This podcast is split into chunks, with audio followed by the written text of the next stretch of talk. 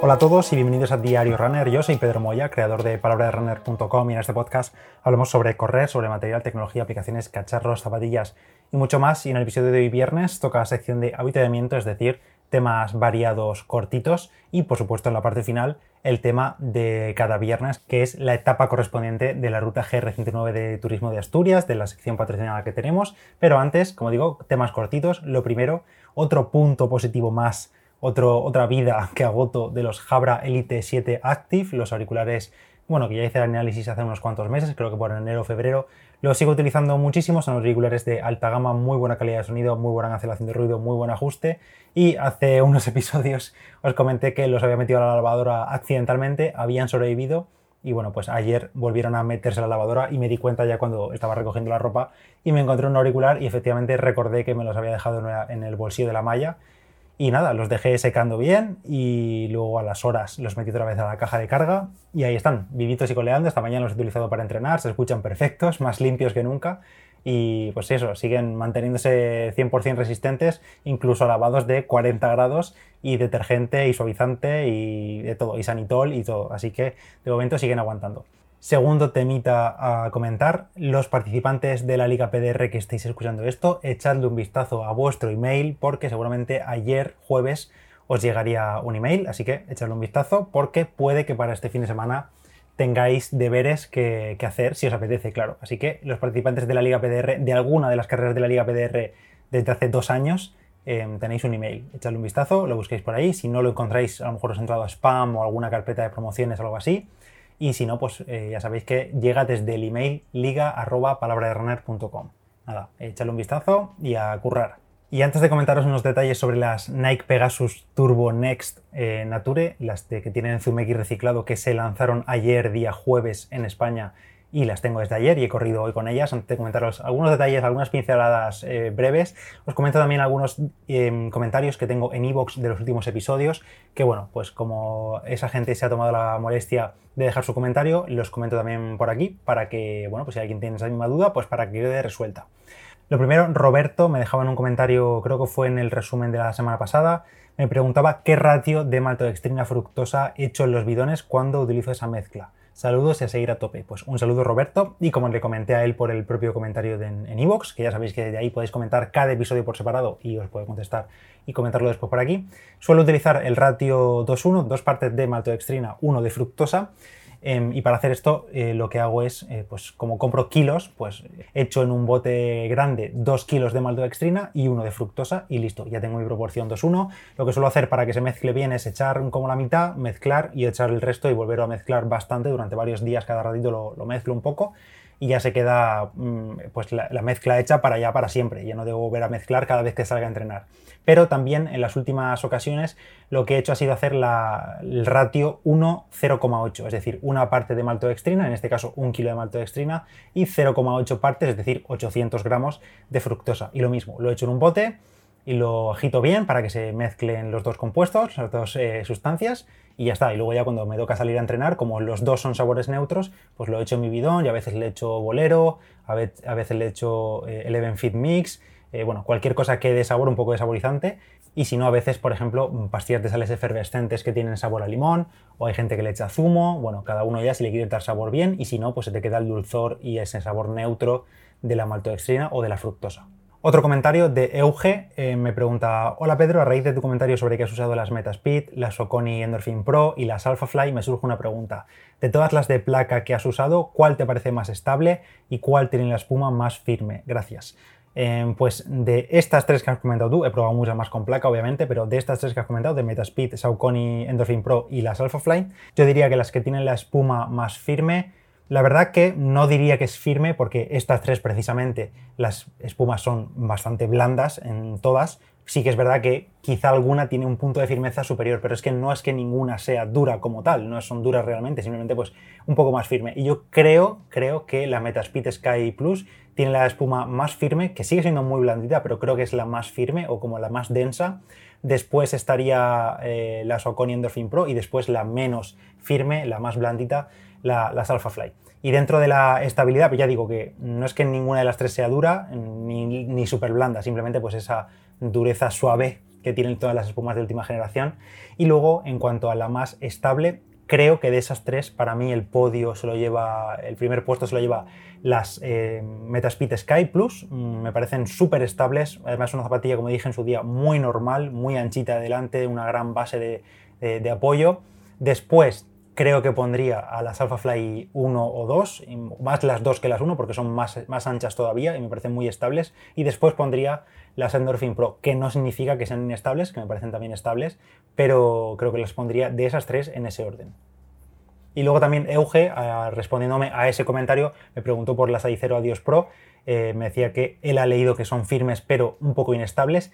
Y yo diría que sí son un pelín inestables las Adios Pro, sobre todo a partir de la 2, la 2 y la 3. La 3 no la he probado, pero la 2 sí y también tuve la 1. Y creo que la 2 era más inestable que la 1 por ese corte, ese bocado que tiene la media suela en la parte central y creo que esa la hace un poco inestable o al menos de la forma en la que yo corro, de la forma en la que yo piso, se me hace un poco inestable. Pero en, cualquier caso no, no, llega a ser al punto de inestabilidad tampoco, no llega al punto por ejemplo de las Prime X que son súper inestables y sí diría que el Light Strike Pro es una espuma más firme que todas las anteriores, pero mm, yo como comenté en el episodio de muchos kilómetros con las Prime X, creo que yo al menos siento el Light Strike Pro con, una, con un tacto más cómodo conforme van pasando más kilómetros. A medida que pasan, pues no sé, 100, 150 kilómetros, para mí el Light Strike Pro, las sensaciones que desprende, me gustan más que cuando está nuevo. Me parece mejor que cuando está fresco. Eh, al menos a mí en mi caso. No sé si a vosotros os pasará igual. Y ahora ya sí os comento algunas primerísimas impresiones, no toméis esto como un análisis ni como una opinión final, porque llevo con ellas literalmente 11 kilómetros y ya está, simplemente lo que he podido tocarlas desde que me llegaron ayer. Ayer día 18 de agosto se lanzaron, se presentaron, bueno, se presentaron, no, se lanzaron porque ya estaban en la página de Nike en modo próximamente, se pusieron a la venta las Nike Pegasus Turbo eh, Flyknit Next Nature. Eh, es un nombre hiper largo, pero vamos, es como una reedición, han querido volver a revivir el nombre de las Pegasus Turbo, cosa que no sé si es positivo o no, porque mm, las Pegasus Turbo son una de las mejores zapatillas que ha tenido Nike en su historia. Mucha gente las tuvo y mucha gente acabó hiper contenta y mucha gente también acabó hiper cabreada porque no las volvieron a renovar. Directamente no hubo renovación nunca de las Pegasus Turbo y pues sin más explicación, simplemente las dejaron de fabricar y ya está. Era una zapatilla hiper versátil que servía prácticamente para todo, súper suave, bajita, bueno, en fin, era una maravilla. Yo tuve las Turbo 2, que me las compré en su día, creo que conté la historia aquí en el podcast. Me las compré un poco de arrebato, que luego me arrepentí conforme estaba saliendo de la, tienda de Nike, porque me las compré en una tienda presencial. Y luego resultó, resultaron siendo una zapatilla increíble para mí, que me gustaron muchísimo y las sigo teniendo. Que por cierto, las compararé con estas Pegasus Turbo, por supuesto, cuando tenga tiempo. Eh, bueno, eh, pues han revivido estas Pegasus Turbo, ahora se llaman Pegasus Turbo Next Nature, y eso significa que utilizan sobre todo materiales reciclados. Es una de estas zapatillas que Nike está dando mucho, haciendo mucho hincapié en, en cuanto a la fabricación fabricada y reutilizando materiales y todo eso, y uno de los materiales que reutilizan es el propio Zoom X en la media suela. Eh, esto ya lo hemos visto anteriormente, por ejemplo, hay unas Alphafly que son Next Nature también, es decir, que tienen Zoom X reciclado, que no se comportan igual que las Alphafly eh, normales, digamos, que tienen Zoom X no reciclado. Y por cierto, algo que he leído y que merece la pena mm, recalcar es que mucha gente cree que este Zoom X reciclado es eh, que hay zapatillas viejas que han renovado, que han encontrado por ahí o yo que sé, y han reutilizado ese, ese material para hacer nuevas mediasuelas. Y no, lo que son son trozos de las fabricaciones de mediasuelas con Zoom X que tiene Nike, trozos sueltos que no forman parte de una mediasuela completa, y lo que hacen es combinar esos trozos con pegamentos y con otra espuma que es el SR02,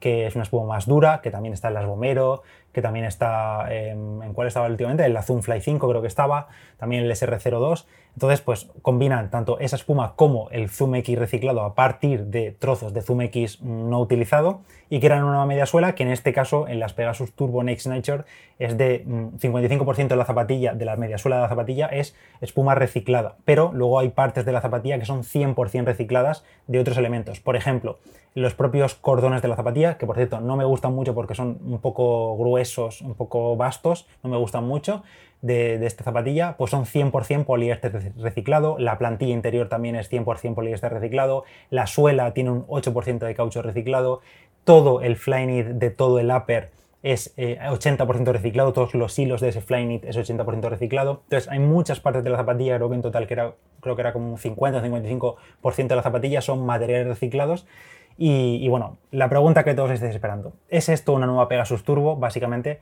y yo creo que no, no es una Pegasus Turbo, cambia bastante la dinámica, me parece que es una zapatilla más de entrenamiento, aunque en la propia caja de Nike, que por cierto es una caja única, no te viene una caja dentro de una caja, sino que parte de este reciclaje también pasa por hacer una única caja. La propia caja del transporte es la caja de la zapatilla, cosa que pues no queda tan bonita porque es una caja de cartón y ya está, no tiene más, la podéis ver en Instagram, que tiene ahí un unboxing, ahí un vídeo. Pues em, en este caso veo la Pegasus Turbo Next Nature como una zapatilla de entrenamiento un poquito más ágil que la Pegasus 39 normal, un poquito más amortiguada también, pero no llega al nivel de versatilidad y quizás de ligereza o de dinamismo que tenían aquellas Pegasus Turbo o que, por ejemplo, puede tener hoy en día la Nike Streak Fly. Me parece que la Streak Fly es un zapatillo tremendo, pese a los problemas graves de durabilidad que tiene. Ya os los he mostrado por Instagram. Incluso ahora tengo unos problemas todavía más graves y es que se me está despegando por completo la media suela del upper, que lo tengo pendiente de subir, lo publiqué en una historia y tal, pero las, voy a tener que pegar literalmente las Streak Fly porque mm, se están despegando la media suela completa de la parte del upper por la parte delantera de las dos zapatillas. Entonces, bueno, dejando al lado eh, esos problemas de durabilidad graves que tiene la Streak Fly, que si te pasan, por cierto, contacta con Nike que te la van a devolver el dinero y no va a pasar nada, pero bueno, eh, creo que la Streak Fly es una zapatilla mucho más rápida, mucho más dinámica para todo, para todos los ritmos, no solo para pista o para 5 y 10K como se vendía la Streak Fly, que estas Pegasus Turbo Next Nature. Todo esto lo estoy diciendo simplemente con una carretera de 10 kilómetros, de 11 kilómetros que he hecho esta mañana. En concreto he salido a 4.50, una cosa así, para ver cómo se han comportado, también para ajustar un poco los cordones de primeras y tal, que he tenido que parar. Y después he hecho un 5K a 4.27, 4.18, 4.09, 4.03, 4.07 y bueno, pues esos ritmos funciona perfecta. O sea, a mí me ha ido muy bien. Sí que es verdad que no se nota una reactividad tan alta como en cuando es un Zoom X normal, tampoco hay ningún tipo de placa, tampoco la hay en la Streak Fly más allá de ese vástago de plástico que tiene en la parte central, que no impulsa, simplemente es un poco de, estabilidad, pero aquí se nota menos impulso, se nota una zapatilla un pelín más pesada, que por cierto no lo he dicho, pero en mi talla 44. Esta nueva Pegasus Turbo pesa 265 gramos y pesé también mis Pegasus Turbo 2 de hace unos años y en esa misma talla son 220 gramos. Por tanto, pues eso ha aumentado como unos 40, 45 gramos según la talla, según las tolerancias, que tampoco es una barbaridad. 265 gramos para esta zapatilla no es pesada ni mucho menos. Me esperaba algo mucho peor al leer siempre por ahí opiniones del Zoom X reciclado y todo eso. Sobre todo también teniendo en cuenta recientemente la Zoom Fly 5 que creo que está como más ya por 320 gramos, una cosa así, es un ladrillo de zapatilla que ya se están pasando demasiado. En este caso el peso todavía no se pasa mucho, el drop son 10 milímetros en esta nueva Pegasus Turbo Next y al tacto el Zoom X reciclado no me parece tan tan grave tan malo, entre comillas, como la gente lo pintaba por internet. Había veces que leía pues, que era pues, súper duro o que no tiene nada que ver con el Zoom X y no es para nada así. Al tacto es bastante blandito. Sí que es verdad que en carrera no, pues no, no se nota tanta reactividad, por ejemplo, en comparación, por ejemplo, con unas Invincible, que es todo también Zoom X, mm, también con un gran grosor y demás. En las Invincible también la noto como una zapatilla más reactiva y en este caso es una zapatilla más estable. La Turbo Next Nature es una zapatilla más estable, más bajita, aún así es más alta que las Turbo 2, pero es más bajita que las super zapatillas últimas que hemos tenido, que todos sabemos que, bueno, no solo super zapatillas, porque hay zapatillas de entrenamiento que también han aumentado el stack, la media suela, tipo las Boston 10 o las Boston 11, que son zapatillas altas, tienen un stack alto. En este caso todavía se nota que esta es un pelín más bajo, no tanto como las Pegasus Turbo, pero sigue estando bajo. Bueno, pues he hecho ese 5K, acabando a 407 y bueno, pues se han comportado bien, sin más. Luego he hecho algún kilómetro más suave a 4.44, 5.0508 tengo aquí. Y luego los últimos 3 kilómetros del entrenamiento, que yo también iba un poco tostado. No le voy a achacar todo a las zapatillas, que yo también iba un poco tostado de los últimos días y del calor que hacía. Me he hecho 3 kilómetros a 4.30, un poco a ritmo ahí aeróbico ligero mío. Y la zapatilla se comporta bien. a esos ritmos se mantiene bien Quiero probarla todavía a ritmos más tranquilos, también a ritmos más rápidos, en series y demás, para contaros un poco cómo se mueve en casi todos los ritmos. Pero la primera impresión es que ni es una Turbo 2, ni es un zapatillón de la leche como se esperaba, eh, ni tampoco es un ladrillo. Vamos, es mejor que una Pegasus 39, más estable que una Invincible y para hacer kilómetros de entrenamiento.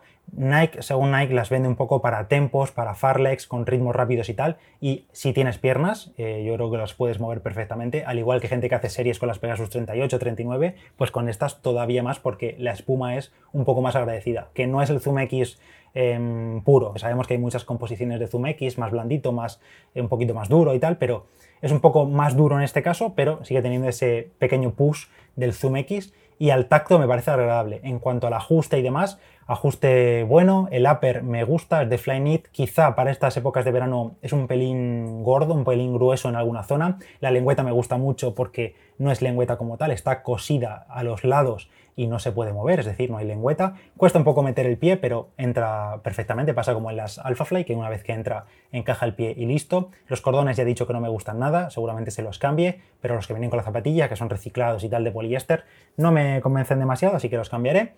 En toda la zona del arco, o sea, perdón, del collar del tobillo está acolchada y eso es muy agradable, queda muy bien. La talla, por, por cierto, llevo la misma talla, misma talla 44 que utilizo en muchas otras zapatillas de Nike, así que si os las vas a pillar que por cierto no le he dicho tampoco, el precio 159,99 euros en la página de Nike. Como siempre, te dejo en las notas del episodio el enlace por si quieres comprarlas, ya están disponibles. Y, eh, ah, por cierto, también están en Top for Running, que si utilizas el código PDR Top, seguramente te sacan un poco más baratas que en la propia página de Nike. Y en cuanto a la suela externa, el Zoom X está bastante expuesto en la parte central, que bueno, yendo por caminos o yendo por asfalto y demás no vas a tener problema. Y tanto la parte delantera como la parte trasera está la típica, el típico caucho más duro de Nike, con ese diseño de, gofre que, inventaron o que pusieron en la zapatilla en forma de gofre para asegurar la tracción. Y al menos esta mañana por asfalto, por acera, por, por pavimento pues de todo tipo, ha ido bien en cuanto a la tracción sin problema, no he probado todavía en mojado y la durabilidad al menos tiene buena pinta, menos en la parte central del Zoom X, que eso como siempre, si está expuesto y pillas una piedra mal puesta o algo que se clave, pues seguramente se rasgue un poco, pero en las zonas digamos de apoyo principales, que sería el talón para la gente que talonea un poco y el medio pie hacia adelante para la gente que pisa de medio pie, ahí está bastante más protegida. Ya digo, os estaré contando más sobre estas eh, Turbo Next Nature y, si tenéis cualquier duda la podéis dejar por comentarios en iVoox o me contactáis por Instagram o me lo dejáis en una publicación de Instagram y os iré contando. Pero de momento tengo que deciros que no es una Pegasus Turbo de hace unos años. No es tan dinámica, no me parece tan versátil, no tiene ese push o esa suavidad a todos los ritmos que tenía la Turbo 2, pero aún así eh, no es un ladrillo, ya te digo, no es un barco. Eh, funciona bastante bien, ha crecido en tamaño en todos los sentidos, no solo ha subido el peso 40 gramos, sino que eh, hice algunas fotos junto a las Turbo 2 y la zapatilla es como dos veces la zapatilla, siendo la misma talla, es como más grande en todos los sentidos. Así que os iré contando más sobre estas Turbo Next y cualquier duda ya sabéis dónde dejármela. Y ahora ya sí, para la parte final del episodio, vamos ahora con la etapa 23 de la ruta GR109 también conocida como el Camino Natural de la Cordillera Cantábrica Asturias Interior.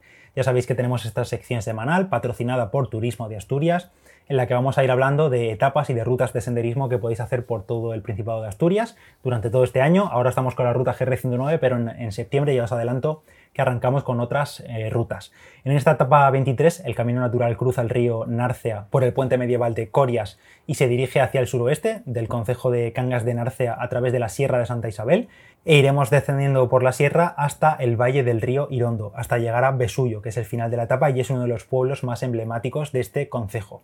Datos principales de la etapa número 23 de la GR109, que es entre, no lo he dicho, entre Corias y Besullo o Courias y Bisuyu, que lo he visto escrito de las dos maneras, y esta etapa número 23 tiene una distancia de 20 kilómetros, que serían, haciendo senderismo, un tiempo estimado tranquilamente de 6 horas y media, con un desnivel positivo acumulado de 820 metros y un desnivel negativo acumulado de 645 metros. Como siempre, en la nota del episodio también tenéis un link a la etapa, con el perfil, con los detalles, con las características, con el mapa, con el track, con todo para que la podáis seguir si vais a estar por la zona y queréis hacer esta etapa número 23. Entre los puntos de interés de esta etapa están, por ejemplo, el puente de Corias, que está justo al inicio de esta etapa y es un puente medieval de origen romano que está en las inmediaciones del monasterio de San Juan Bautista de Corias.